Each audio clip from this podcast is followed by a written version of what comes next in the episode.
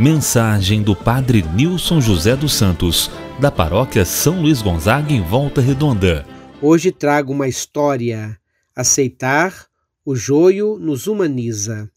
O reino dos céus é como alguém que semeou boa semente no seu campo. Enquanto todos dormiam, veio seu inimigo, semeou joio no meio do trigo e foi embora.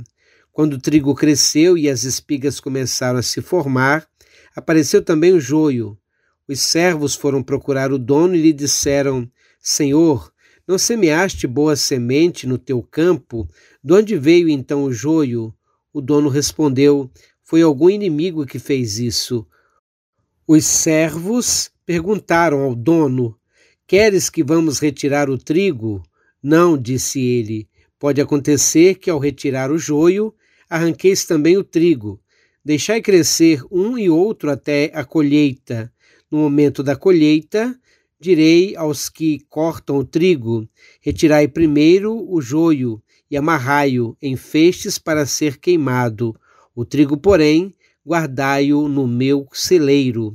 Mateus capítulo 13, versículos de 25 a 30. Como muitas outras parábolas, também a do joio e do trigo é um relato provocativo. A atitude sábia de deixar o trigo e o joio crescerem juntos nos remete precisamente ao que temos de fazer com o nosso próprio joio, aceitá-lo, acolhê-lo, integrá-lo, reconhecê-lo como nosso, sem reduzir-nos a ele e sem nos deixar determinar por ele. Tal atitude implica um crescimento em integração e em humildade. Por mais estranho que pareça, a aceitação do joio nos humaniza, pois nos faz descer de nosso pedestal egocêntrico, feito de exigência, perfeccionismo e de complexo de superioridade, e aproximar-nos de nosso ser verdadeiro. Quanto mais nós nos conhecemos e conhecemos o Sol que nos habita, o Deus único e verdadeiro, mais nos integramos e mais nos humanizamos. Aprendemos a perceber nossas luzes e lidar com nossas sombras. Humanizar-se não no sentido de ser mais virtuoso, brilhante, bem-sucedido, perfeccionista.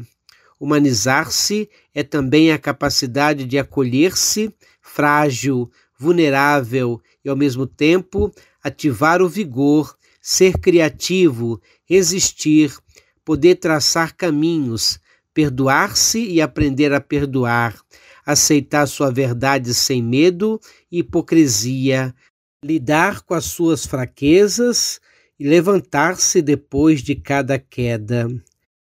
Não pretendamos, pois, arrancar o joio, demonstremos com nossa vida que ser trigo é mais humano. Já foi dito que o ser humano nunca é tão grande como quando sabe reconhecer e aceitar sua fragilidade, sua limitação. Reconhecer e aceitar sua própria humanidade diante de Deus e dos outros significa percorrer um caminho em direção a uma visão positiva, madura e profunda de si mesmo.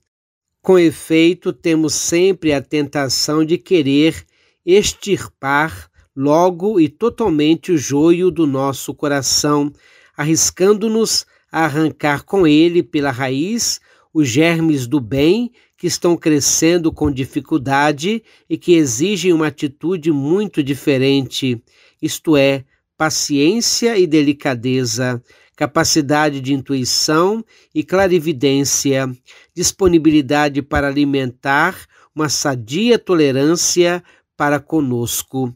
Todo este processo de integração interior se faz visível na integração com os outros com quem convivemos. Parece claro que nós, seres humanos, ficamos incomodados com o diferente, com aquele que sente, pensa e crê de outra maneira. Se a isto agregamos a necessidade de ter razão, característica do ego, poderíamos explicar a origem de tantas intolerâncias, fanatismos, juízos, preconceitos, processos inquisitórios e condenações. A personalidade fanática tende a ver a realidade dividida completamente em duas. Tudo é branco ou preto, verdadeiro ou falso, bom ou mal, trigo e joio. Para ela não existem outras tonalidades.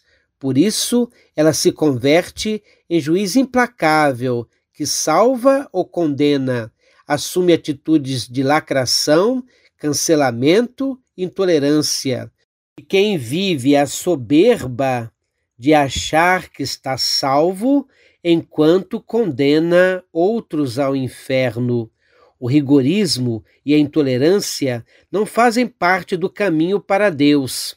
O caminho da graça se chama compreensão e empatia. Um dia seremos julgados pelo amor. Deus nos abençoe, nos guarde, nos protege de todo mal e nos conduza à vida eterna. Sou Padre Nilson José dos Santos, paróquia São Luís Gonzaga, em Volta Redonda, membro da Pastoral Carcerária e da Capelania do Hospital São João Batista. Em nome de